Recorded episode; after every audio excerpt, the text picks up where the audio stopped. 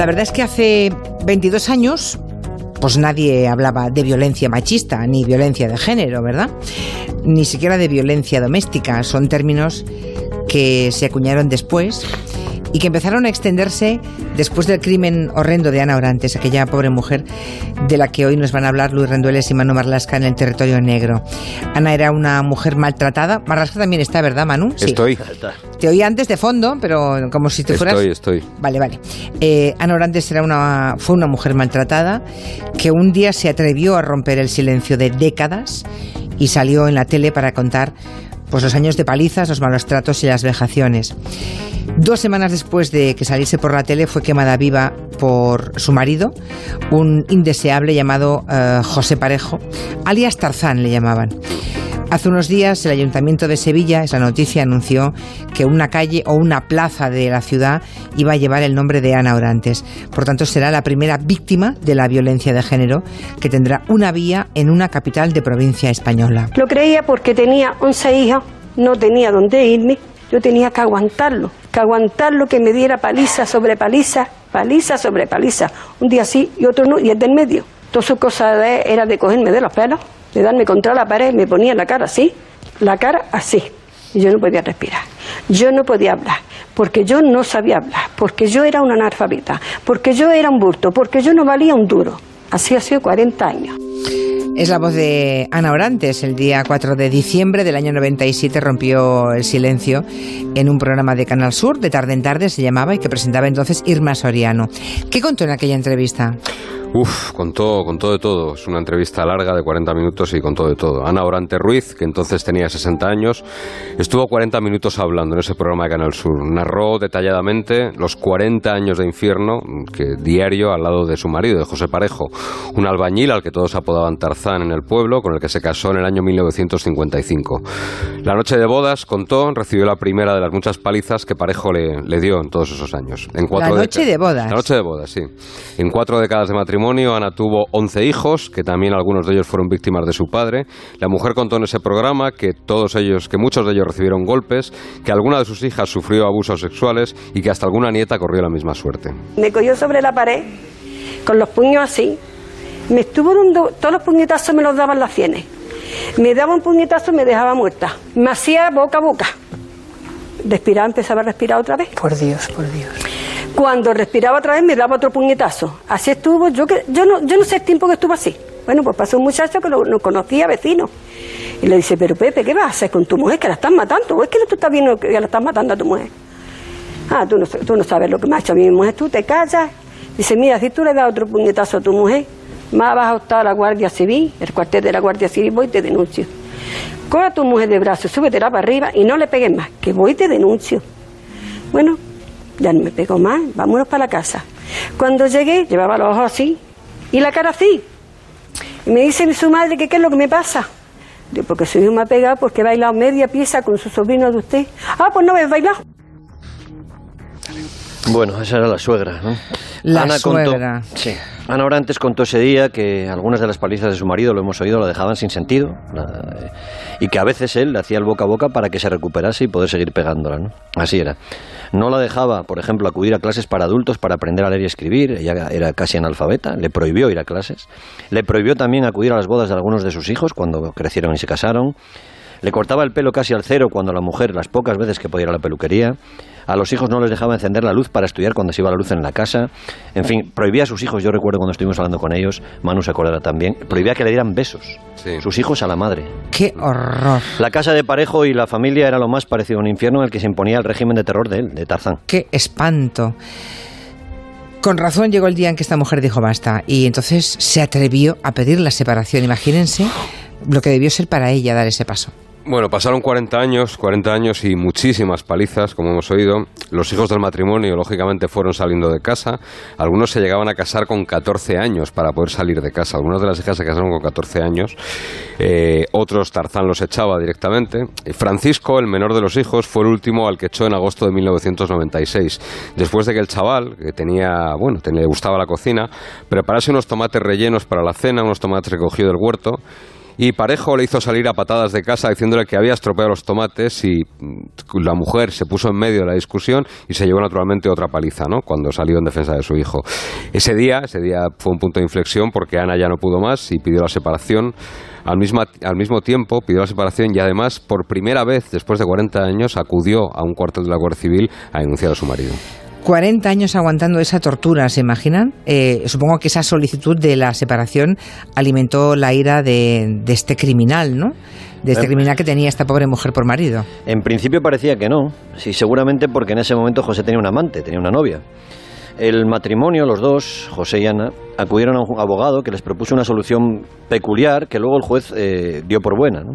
Como lo único que tenían la pareja era la casa de Cuyar Vega en Granada, en la que vivían, la parte de abajo, el piso de abajo, se iba a quedar Tarzán, se iba a quedar José Parejo, y en la parte de arriba se iba a quedar Ana Orantes.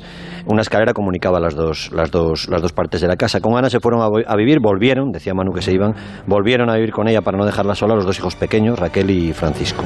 A pesar de que tenían cerraduras propias cada parte de la casa, el miedo seguía presente entre ellos, que se cruzaban todo el tiempo con Tarzán y al que oían rondar. Recuerdo que su hijo decía que veía la sombra de su padre por las escaleras. ¿no? Claro.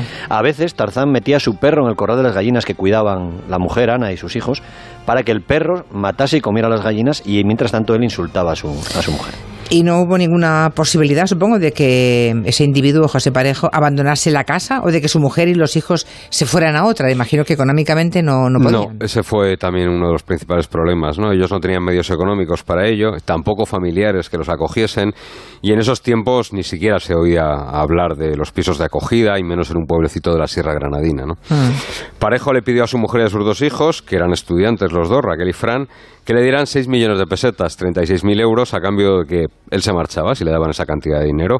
Él cobraba una, una pensión de 300 euros, 50.000 pesetas de entonces, de la que entregaba 90 euros, 15.000 pesetas de entonces, a su mujer. Así que él ciertamente tampoco tenía medios para irse a ningún lado. Y Ana Orantes, que llevaba 40 años molida a palos y obligada a convivir en el mismo inmueble que su torturador, pues tuvo los arrestos de ir a la tele para contar a toda Andalucía el infierno por el que había estado pasando, ¿no? Eh, ¿por, qué lo hizo? Porque es, eh, aguantar tanto tiempo y luego mm, me parece curioso que tuviera ese arrojo. Tiempo después su hija, Raquel Orantes, nos contó que a, su madre le había hecho ilusión conocer la tele por dentro, ¿no? Le parecía un mundo muy curioso, recordemos que es una mujer casi analfabeta y además vio la oportunidad, eso decía su hija, su madre vio la oportunidad de desahogarse, de tener un altavoz, alguien que la escuchara, un sitio para, para contar el sufrimiento que en ese momento solo conocían ella misma y sus hijos. La entrevista fue un, cañonazo, dejó boquiabierta toda Andalucía, posteriormente a buena parte de España, que por primera vez, por primera vez en España se escuchó el relato crudo, verdadero, sincero de una víctima de lo que era vivir tantos años con un maltratador.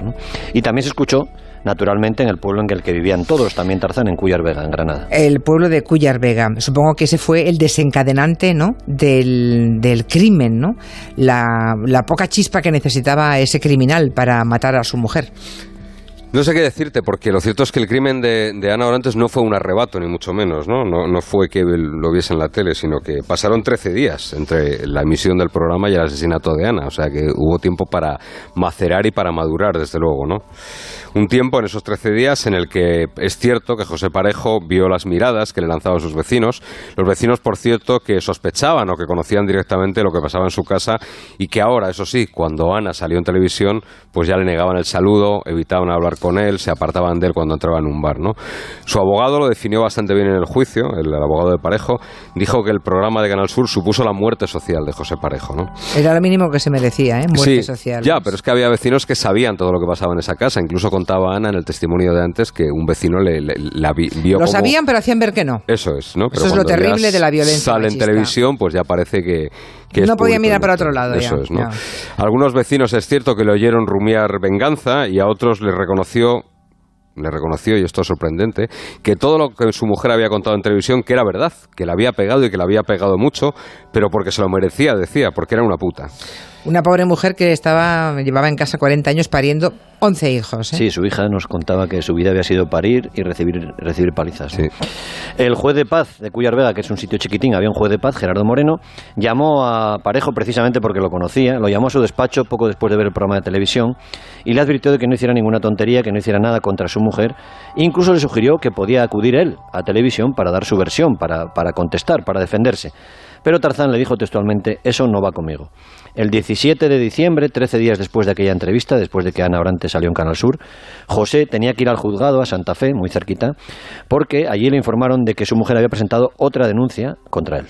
Una denuncia que llegaba después de la separación, ¿no? ¿Qué, había pasado? No era la primera denuncia, ni mucho menos, porque desde que en agosto del año anterior Ana pidió la separación, le había denunciado varias veces. ¿no? En este caso se trataba de un episodio ocurrido el 22 de agosto del 97. Parejo llegó enfurecido a casa, golpeó con una la cancela de entrada a la casa, se, la emprendió a patadas contra el coche de su hijo, Frank, que estaba ahí aparcado, destrozó a ladrillazos los huevos de las gallinas que, que cuidaban Ana y sus hijos, y antes de marcharse hizo una cosa bastante refinada, fue cortar el fluido eléctrico correspondiente a la planta donde vivían su mujer y sus hijos, los dejó a oscuras. ¿no? José salió de casa y cuando vio que sus hijos abandonaban la vivienda para pedir ayuda, él fue a una cabina, la llamó por teléfono a Ana y le dijo, ahora que estás sola en casa te tengo que matar, puta. Ese 17 de diciembre, Tarzán conoció la denuncia, pidió perdón al juez con muy buenas palabras, dijo que, bueno, que no, nunca más volvería a pasar y que esperaría la multa que el magistrado anunció que le iba a poner, ¿no? Recordemos, año 1997, no había nada parecido a la ley de violencia de género, lógicamente ahora las cosas habrían cambiado. Ahora Desde estaría en el luego. calabozo, claro. Evidentemente. Sí, ahora, ahora recordemos que hay gente que quiere derogar esa ley, ¿eh? Bueno, Aproveche para decirlo. Bien, eh, en la cabeza de este asesino, eh, ese 17 de diciembre, seguramente ya rondaba lo que le iba a hacer a su mujer, lo que Sí, le quería hacer a su sí, ex mujer. seguramente, seguramente. Pensemos que este hombre, Tarzán, llevaba 40 años haciendo lo mismo, dando palizas, insultando, amenazando, sin ninguna consecuencia para él, ¿eh? ni, ni policial, ni social, ni, ni, ni en el pueblo, ni nada. Y en pocos meses, Tarzán vio cómo su mujer le pedía la separación, le quería echar de casa, le denunció varias veces ante la Guardia Civil, incluso salió en televisión contando lo que había padecido. Aquella denuncia, aquella, aquella citación judicial del día 17, debió ser el clic definitivo. ¿no? Cuando vuelve de Santa Fe, del juzgado, José Parejo lo que sabemos es que compra un paquete de tabaco y echa un boleto de lotería en un bar del pueblo, allá en Cuyar Vega. Después se va a su casa, a la planta baja. Eh, Ana no estaba, porque Ana antes estaba entonces haciendo la compra. Limpió una máquina cortacésped, le echó gasolina y apartó, y ahí ya estaba rumiando el asesinato, planeándolo, apartó un litro de combustible dentro de una botella que escondió detrás de una maceta, en un macetero. Y allí, por tanto, después de hacer algo tan banal como echar una primitiva, esperó a la pobre Ana Orantes para asesinarla, para quemarla viva. Y yo creo que esa secuencia de hechos eh, habla de lo, de, efectivamente, de la banalidad de este asesinato, ¿no? De, de casi casi lo hizo como, bueno, compro, la, compro el tabaco, echo la lotería primitiva y matar a su mujer fue algo, eso, tan cotidiano como echar un boleto de lotería, ¿no? Él esperó pacientemente una hora entera en el patio a que la mujer regresara a casa y cuando llegó aprovechó que tenía que, la mujer no podía de un solo viaje llevar las bolsas hasta arriba, sino que tenía que hacer varios viajes. Cuando estaba subiendo por la escalera, por la espalda, le vertió el litro de gasolina que había apartado y le prendió fuego con un mechero. Ana gritó mientras moría abrasada viva en el patio de su casa. Una vecina contó a la Guardia Civil que pudo ver perfectamente cómo José Parejo miraba tranquilamente a su mujer agonizando mientras tenía una manguera a su lado, una manguera que había en el patio que estaba a su lado y que no hizo ningún intento de, de, de ponerla a funcionar. El cuerpo sin vida de Ana, para colmo, fue descubierto por una de sus nietas, una cría de 12 años que encontró a su abuela, pues prácticamente Quemada. agonizando ya mientras regresaba del colegio. ¿Se imaginan una vida horrible, la de esta pobre mujer, y también la peor, la más horrorosa de las muertes, ¿no? Abrasada viva. ¿Qué fue después de, de este desgraciado, de este individuo? Pues era la hora de comer y Parejo sabía que no había nadie en el cuartel de la Guardia Civil más cercano, así que hizo tiempo. Eh, se metió en un bar y estuvo tomándose algo antes de entregarse y contar que había matado a su esposa a los guardias civiles que había allí. Eh, Parejo tenía cierta facilidad, lo haría después en el juicio para llorar y allí se echó a llorar también delante de los guardias civiles y se inventó una historia. Le dijo, quizá buscando complicidad, como hacía otros años con, con vecinos, ¿no? Le dijo a los agentes que al pasar al lado de él, la mujer, Ana Orantes, le había dicho, le había susurrado, me cago en tu puta madre y después de muerta pisoteada. Parejo dijo que no había podido soportar esa ofensa a su madre, que había fallecido, y que entonces había perdido la cabeza, se había vuelto loco. Naturalmente nadie le creyó, es que no era ni siquiera verosímil, ¿verdad? Eh, ni le creyeron aquel día, ni le creyeron en el juicio en el que fue condenado, claro. No, nadie, absolutamente nadie creyó esa versión. Él además fue mejorando, fue refinando esa versión hasta llegar a la vista oral, donde él se convirtió, se presentó prácticamente poco más o menos como una víctima de toda su familia entera, ¿no? de su mujer y de sus hijos. Dijo que todos estaban contra él, que todas las denuncias eran falsas, que lo que claro. pasaba es que querían echarle de casa y argumentó que él nunca quiso matar a su mujer, que fue un arrebato y que de hecho él intentó salvarle la vida echándole agua con esa manguera del patio de la que te hablaba antes, ¿no? Él hizo en el juicio una puesta en escena perfecta, llorando amargamente, incluso le pidió la pena de muerte para él mismo constantemente. Lo que pasa es que los agentes de la Guardia Civil que participaron en, en este atestado, en estas diligencias, y los forenses echaron por tierra su testimonio, porque los guardias contaron que al llegar a la escena la manguera estaba perfectamente enrollada, perfectamente colocada y no tenía señales de haber sido empleada para nada. ¿no? Y los forenses dijeron que las quemaduras que presentaba Ana por el cuerpo demostraban que la gasolina, que el combustible con, con el que la, la hizo prender fuego, le habían arrojado por la espalda. ¿Qué dijeron los forenses sobre el estado mental de este monstruo? Todos coincidieron en que José Parejo no tenía ninguna enfermedad mental, no tenía ningún trastorno, no tenía nada, era una persona normal, nada que lo distinga de Manu, de mí, del resto de los hombres. ¿no? Uno de los psiquiatras, Jorge Núñez de Arco, sí contó al tribunal que Parejo no era un enfermo mental, pero, y así se definía él, era un hombre de campo de hace 30 años, hablamos de hace 50 años ya. ¿eh? de un hombre de campo andaluz de hace 50 años. Y explicó que Parejo le, le había- le había contado que para él no era malo pegar a la mujer y a sus hijos. Y Parejo le había dicho que muchos de sus amigos, todos, llegó a decir alguna vez, lo hacían. No comprendía cómo muchos años atrás un guardia civil, que lo sabía perfectamente, le había reñido, le había regañado por esa costumbre tan fea, así se lo habían dicho, de dar palizas a su mujer en un tipo tan sano como él. Por eso le llamaban Tarzán, era un albañil y tenía fama de ser un tipo sano, un tipo trabajador. Ya, ya. Bueno, eran desde luego otros tiempos que, entre otras cosas, la ley de violencia de género han cambiado, ¿verdad? Em, ¿qué, ¿Qué pena recayó sobre Parejo? 17 años de prisión cayeron. Lo que pasa es que solo pudo cumplir 7 porque el 15 de noviembre del año 2004 falleció de un infarto. Tenía 69 años y murió en la prisión donde, desde, en la que estuvo desde el principio, en la prisión Granada Albolote. Para tranquilidad de sus hijos, por cierto, que alguna vez eh, contaron, bueno, varias veces contaron, que temían ese momento en el que Parejo saliese de la cárcel e incluso uno dijo Eso que estaban deseando, que estaba deseando Que rezaba para que se muriera de un infarto en prisión, Sí, nos dijeron. y así fue, y así fue, lo cierto es que así fue. Los ocho, los ocho hijos que vivían en el momento del crimen, gente entre 40 y 19 años en ese momento, todos ellos se quitaron el apellido de su padre y ahora todos se apellidan Orantes, ¿no? sin segundo apellido. Han querido volvar- borrar cualquier huella del hombre que le, tor- que le torturó a su madre, que la acabó matando, y cierto es que solo uno de ellos, durante el tiempo que estuvo encarcelado, en esos siete años, solo uno de ellos le visitaba en prisión mientras cumplió su condena, pero curiosamente, Parejo fue enterrado en la más absoluta soledad. Nadie acudió a su entierro. Nadie acudió a su entierro. Un hombre que ha tenido 11 hijos, de los cuales todos los que viven rezaban para que no saliera de la cárcel o para que muriera. Menudo final para, para este desalmado, ¿verdad? Esto decía su hijo menor, Fran Orantes. Recordemos, ninguno de sus hijos se llama ya Parejo. Y con razón. Esto decía Fran Orantes 20 años después. Por desgracia tuvo que dar su vida para que bueno, la sociedad se concienciara del tema que había con respecto a los maltratos. Yo la recomendación que le haría a todas las mujeres que están en la misma situación es que no aguanten, que el silencio no es bueno, que tampoco hagan o permitan que sus hijos viven, vivan esas situaciones, que hay muchos muchos sitios donde te prestan hoy en día ayuda, antes por desgracia no, pero que, que no se callen. Estoy descubriendo en Twitter, Manu y Luis, que muchísima gente no sabía la historia de Ana Orantes. Claro, es que ha pasado mucho tiempo. Ha ya. pasado mucho tiempo y hay mucha gente que no, no, que no recordaba nada y que ho- hoy Pues está tomando conciencia, hay que ¿no? conocerla. Hay que conocerla, sí, porque ¿qué supuso el crimen? Es lo que viene ahora. O sea, ¿qué cambió Bueno, después de la eh, muerte de Ana todo. Orantes? Cambió muchísimas cosas, ¿eh? hay muchas cosas por mejorar, pero cambió muchas. Eh, hasta la muerte de Ana Orantes y hasta poco después no se contaban los asesinatos de mujeres en España, Julia. No se contaban, no había ni contabilidad. Ya, ya. Ana fue la víctima número 59 de la violencia machista en aquel año, 1997, como, cuando nadie lo llamaba así, cuando no se contaban. La crueldad de la muerte, el hecho de que hubiese contado en televisión los 40 años de torturas que había padecido, hizo que todo el mundo se pusiera manos a la obra, unos con más voluntad que otros. La ley integral contra la violencia de género que hablabas antes eh, se puso en marcha en 2004. En Estados Unidos, nos decía un experto, se llamaría ley Ana Orantes, ¿no? porque aquí no solemos bautizar a las leyes como hacen, como hacen allí. El crimen de Ana Orantes movilizó y golpeó a casi todos los sectores de la sociedad, y digo casi todos porque entonces el vicepresidente de gobierno era Francisco Álvarez Cascos, me sabe, mal, me sabe mal porque es paisano mío, y dijo que el asesinato de Ana, había, Ana Orantes había sido un caso aislado, esto todavía nos puede sonar, obra de un excéntrico. Todos son casos eh, aislados, ¿eh? un caso aislado, obra de un excéntrico, ¿eh? un caso aislado que ocurre pues entre 40 y 60 veces en aquel momento más cada año, ¿verdad?